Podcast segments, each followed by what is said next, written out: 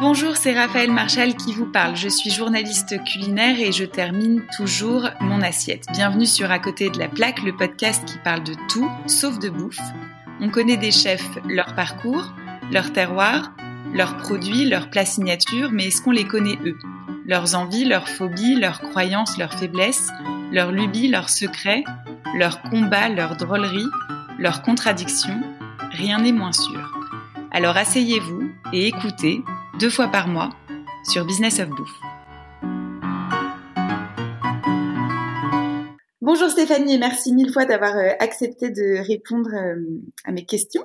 Euh, comment vas-tu? Bah écoute, bonjour Raphaël, merci, merci de m'avoir invité. Écoute, je vais pas trop mal en cette fin d'année, ça va, le moral est bon. Bon, tant mieux. Normalement, le principe de ce podcast, c'est qu'on parle de tout sauf de bouffe, mais tu as quand même une actu euh, dont je ne peux pas ne pas parler, donc on va démarrer avec euh, MAM, ce mhm. petit trésor d'épicerie euh, avec des petits plats emportés, des gâteaux, d'épicerie fine, etc. Est-ce que tu peux me raconter cette aventure? Bah, l'aventure même, c'est quelque chose que j'avais en tête depuis euh, quelques années déjà, de créer un, une boutique comme ça, un lieu de vie avec ma cuisine de cœur, ma cuisine de maman, ma cuisine d'épouse, tu vois, de famille, euh, les petits plats réconfortants, inviter les gens dans ma cuisine et dans ma maison. Le confinement a juste accéléré les choses. Ah, c'est vrai, bah, c'est une bonne chose alors. Écoute, c'est une bonne chose. C'est une bonne chose. Et puis là, ça fait 15 jours qu'on est ouvert et je suis ravie de cette nouvelle aventure qui est, qui est géniale, qui est dans un registre complètement différent. Et, et je joue à la marchande depuis quelques jours pour le plus grand bonheur. voilà. ouais, c'est clair que tu as ouvert au bon moment. Puis c'est sublime l'emballage à la japonaise, un peu le, le, torchon qui fait office de... Ouais, on a interprété un peu ce furoshiki japonais pour l'emmener dans l'univers du baluchon. Puisqu'on est entre tradition et modernité ici, c'est mon envie, c'était de de réinterpréter un peu le traiteur traditionnel qu'on a connu, mais tout en l'emmenant en, 2021 euh, dans une version plus moderne euh, qui correspond à nos tendances de consommation. Donc ce petit clin d'œil au baluchon euh, dans lequel nos mamies nous mettaient un petit quignon de pain ou une tarte m'amusait. Ouais, c'est clair, c'est génial. Et hum, tu disais que finalement, tu as rebondi encore plus vite que prévu. C'est ton caractère, ça, de prendre que le positif des sales situations et d'avancer? Ouais, ouais, ouais, ça, je pense que c'est vraiment, euh, c'est vraiment dans mon caractère, dans mon éducation, euh, de voilà, de jamais rien lâcher, de de pas m'habituer sur mon sort, de, de pas considérer que les choses sont une fatalité, euh, mais d'essayer de me servir des, coups de la vie, des coups du sort, comme de comme de merveilleuses opportunités, bah, pour essayer de rebondir, pour essayer d'inscrire des nouvelles choses et puis d'avancer. Ouais clair. Alors maintenant, on va hum, en apprendre, euh, si tu le veux bien, un peu plus sur toi. Est-ce que tu peux me dire, selon toi, quelle est la plus belle qualité du monde chez, chez les gens? Euh, La gentillesse, bien sûr, mais l'honnêteté. Moi, tu vois, j'aime euh, j'aime les gens honnêtes, j'aime les gens francs, j'aime les gens droits, j'aime les gens qui savent te dire les choses de manière simple et sincère. C'est hyper important pour moi de de, de pouvoir avoir confiance euh, dans les personnes qui m'entourent et dans le monde. Et pour ça, je, je, je ne me repose que sur la, la, sincérité et la franchise. Ouais. Et donc, tu t'entoures que de gens qui ont cette qualité-là? Enfin, bah, J'essaye. Après, tu sais, c'est un après, c'est en apprenant à connaître les gens que. Mais c'est vrai que je suis une, une, une, instinctive. Moi, tu vois, je, je fonctionne vachement au, au, feeling avec les personnes que je rencontre et souvent dans les cinq premières minutes, euh, je sais si, si, ça va le faire ou si ça va pas le faire. Et, euh, non, c'est vrai, c'est vrai. Et c'est d'ailleurs un peu, je sais pas, c'est d'ailleurs parfois un peu, un peu euh, mon défaut parce que parce que tout de suite, je vais, je sais si si on va on va pouvoir faire un bout de chemin ensemble ou pas. Mais euh, mais effectivement, c'est cette caractéristique, cette qualité que je vais aller chercher chez chez les gens. Et aujourd'hui, j'ai envie de m'entourer professionnellement, mais mais humainement aussi, hein, dans dans mes amis, etc que de gens euh, avec qui ça fait sens, tu vois, avec qui on partage des valeurs et une philosophie. Tu vois, à l'approche de la quarantaine, j'ai j'ai plus trop envie de perdre du temps avec des gens où humainement c'est c'est pas intéressant d'avancer. Bon après on peut pas dire que t'es perdu beaucoup de temps dans ta vie, toi. non, j'en ai pas perdu beaucoup, mais les années passent quand même. Hein. C'est clair. Euh, Stéphanie, qu'est-ce qu'on ignore de toi? Qu'est-ce qu'on ignore de moi? Euh, ben on ignore peut-être euh, que euh, sous mon côté un peu dur, un peu euh, un peu insubmersible, un peu un peu un peu brut parfois, sous ce côté où on pourrait penser que je suis un rock, etc. on ignore que finalement, je suis, je suis une hypersensible, je suis une grande mm. émotive, mm. et, et qu'en fait, je suis, je surréagis beaucoup moi. Je suis une excessive aussi, donc euh, donc effectivement, quand je suis joyeuse, bah je le suis puissance 10. Quand je suis triste, je le suis puissance 10 aussi. J'ai tendance à beaucoup m'inquiéter pour les gens que j'aime. ça peut me ça peut me ravager si si si les gens que j'aime, voilà, sont pas bien quoi. Mais ça, c'est une belle qualité, non? Ou parfois ça te joue des tours? Je pense que ça me ça me rend fragile quelque part, tu vois. Les gens le savent pas, mais euh, je pense que euh, si tu veux me déstabiliser, tu ouais, tu, tu, tu touches à mon à mon univers proche, tu et, euh, et c'est assez facile de me déstabiliser. Finalement, je suis je suis moins dure que ce que je ne parais. Ça m'étonne pas. Est-ce que tu aimes qu'on t'aime? Oui, bien sûr, évidemment.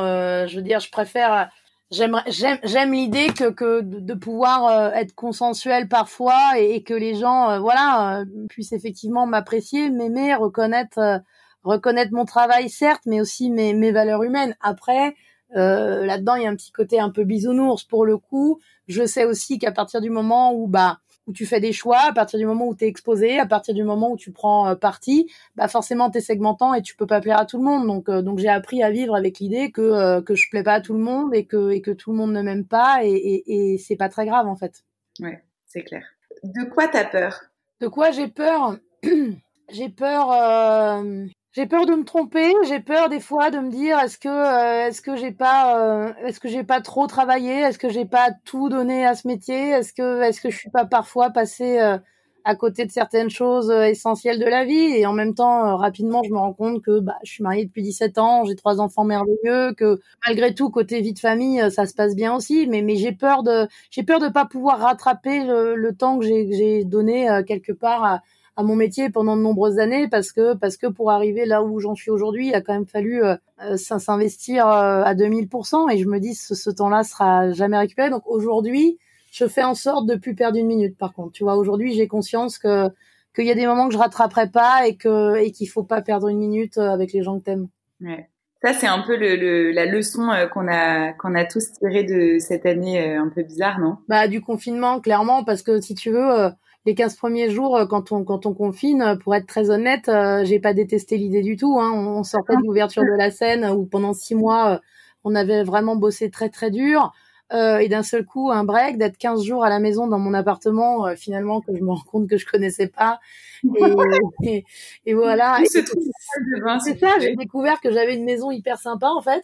Et, et ça c'était chouette. Et puis se lever le matin finalement avec, euh, avec presque avec pas d'objectif dans la journée, c'est-à-dire avec puisque tu sortais pas en plus, donc donc simplement de se dire bah, je prends le temps, euh, tiens, qu'est-ce qu'on va manger ce midi, quelle bouteille on va ouvrir ce soir à l'apéro, quel jeu de société on va faire? Et, quel film on va regarder avec les enfants ce soir? Donc, euh, j'ai découvert un, un, un, truc que je connaissais pas et que j'ai aimé en fait. Et tu dis les 15 premiers jours parce que quoi après euh, t'as, t'as, bah, parce que après on a reconfiné enfin il, a annoncé 15 jours et puis après si tu veux nous au bout d'un mois rapidement la réalité euh, euh, reprenant le dessus la réalité économique de la scène reprenant le dessus on s'est dit il faut se remettre au boulot il faut se lancer dans la vente à emporter et puis, by the way, c'est pas non plus dans mon caractère pour le coup. Une fois qu'on a bien breaké pendant un mois, euh, c'est super, mais j'avais besoin de retrouver la cuisine, j'avais besoin de, de retrouver euh, des journées, euh, des journées euh, bien remplies, quoi, parce que c'est quand même ma vie.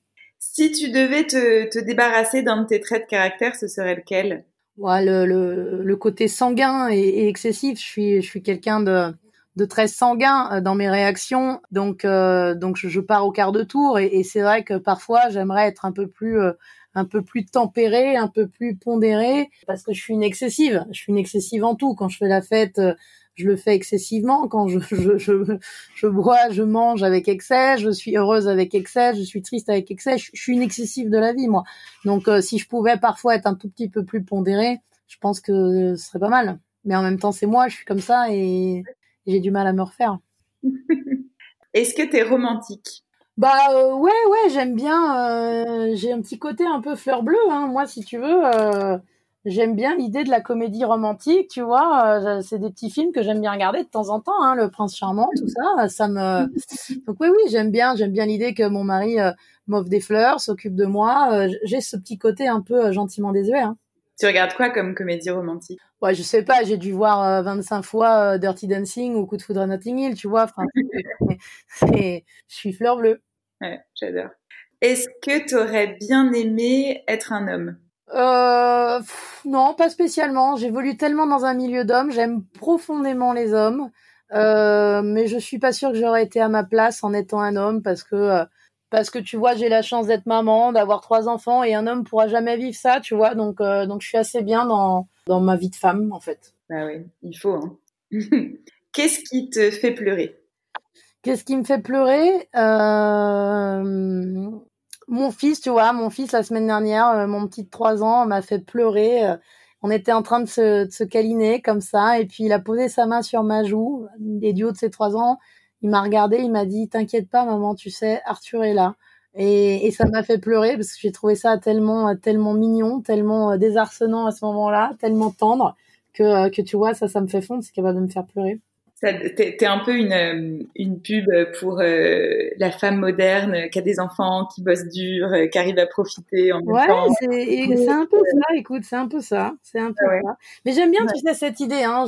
J'aime bien cette idée aujourd'hui. C'est ça, c'est une de mes plus grandes fiertés, et c'est d'avoir quand même, tu vois, tu vois, même professionnellement, tout pourrait s'arrêter là. Je, je considère que j'ai une vie j'ai une vie vraiment bien remplie, géniale, et je suis arrivée à mes objectifs. Et parallèlement à ça, j'ai pas dû sacrifier euh, ni ma vie de femme, ni ma vie de famille. Alors ça a été dur à concilier, mais tu vois, aujourd'hui, c'est le truc dont je suis le plus fière. Mes trois enfants, mon mari, la vie qu'on peut avoir, et, et, et c'est génial. Aujourd'hui, je suis complètement euh, épanouie et, en phase avec cette vie-là qu'on a créée. Hein. Ouais. Tout ça et une ouverture en 2020, ce qui est quand même euh, un sacré une en 2019 et une en 2020. Ouais, ouais, c'est, c'est, écoute, c'est pas mal. Le rythme est bon. c'est clair. Est-ce que tu t'aimes? Non, je, je m'aime pas beaucoup. Je m'aime pas beaucoup parce que j'ai tendance à voir justement en moi ces traits de caractère qui des fois m'insupportent. Hein, tu vois, des fois je me dis, euh, je me dis, t'es chiante, t'es trop, t'es trop tout le temps à vouloir que tout soit parfait, à vouloir tout maîtriser, à vouloir que que tout soit comme toi, tu penses qu'il faut que ce soit, et, et, et en même temps, c'est ce qui fait que j'en suis là. Mais c'est cette ambivalence, c'est-à-dire qu'à la fois c'est mes qualités, mais à la fois c'est aussi parfois des défauts de vouloir comme ça tout contrôler, tout maîtriser. Et, et, quand parfois je rentre dans ce côté excessif ou sanguin que je peux avoir, je, je, je peux me détester des fois avec le recul. Hein. Mais pas tout le temps. Non, pas tout le temps. Après, après, euh, après, je préfère que les autres m'aiment. Enfin, tu vois, je crois pas. Euh, moi, je suis pas du tout nombriliste. Je veux dire, je, je prends jamais cinq minutes pour me pour me poser la question euh, est-ce que je m'aime? Est-ce que est-ce que ce que je fais c'est bien? Est-ce que le chemin parcouru? Enfin, tu vois, je suis je suis pas comme ça. Moi, je regarde plutôt les autres et je regarde je regarde vers l'avant. Après, après, j'aime l'idée de savoir que ma famille m'aime et que je suis importante pour eux et tout ça, c'est important pour moi. Mais euh, mais moi, je prends pas trop le temps de de m'analyser et, de m'aimer en fait. Ouais, de te poser la question.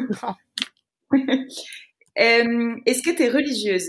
Euh, j'ai été élevée, euh, oui, dans une famille, si tu veux, catholique, classique, pas spécialement pratiquante, mais avec avec des valeurs, avec des valeurs de religion. Donc aujourd'hui, je je suis croyante, mais je pratique pas spécialement. Je pense que la religion et la spiritualité, toutes les religions et toutes les spiritualités, sont des choses très personnelles et que qu'il n'y a pas forcément besoin de de les afficher ou de, tu vois, c'est vraiment entre toi et, et, et puis ce qui se passe là-haut, quoi.